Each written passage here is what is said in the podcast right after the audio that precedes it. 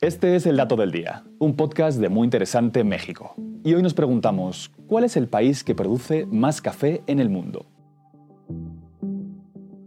Cappuccino, ristretto o latte. El café es parte del ritual matutino de millones de personas en todo el mundo.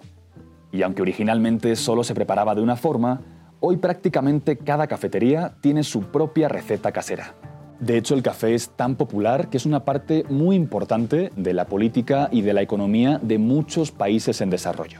Incluso se calcula que todos los días se beben entre 1.600 y 2.000 millones de tazas de café en todo el planeta. Y a quien debemos agradecer este frenesí cafetero es a Brasil. Y es que además de ser el mayor productor de café en el mundo, es el segundo mayor consumidor, solamente por detrás de Estados Unidos. Después de que los primeros granos de café llegaran a Brasil en 1727, este se convirtió rápidamente en el producto favorito de los brasileños. Además, su exportación en exclusiva convirtió a este país en un líder de exportación mundial, superando incluso a Haití, que era la primera potencia hasta ese momento.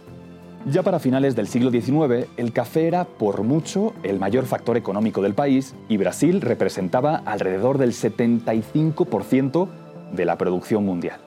Así que para ese momento el 98% de todo el café provenía de cuatro estados, Sao Paulo, Espíritu Santo, Minas Gerais y Paraná. Y como el cultivo de café creció sin inversión extranjera, pavimentó el camino para que Brasil se coronara como el mayor productor del mundo en los siguientes siglos. Actualmente el café representa apenas el 10% de las exportaciones para Brasil, pues otros productos como el hierro o la soya le han reemplazado en esta cadena.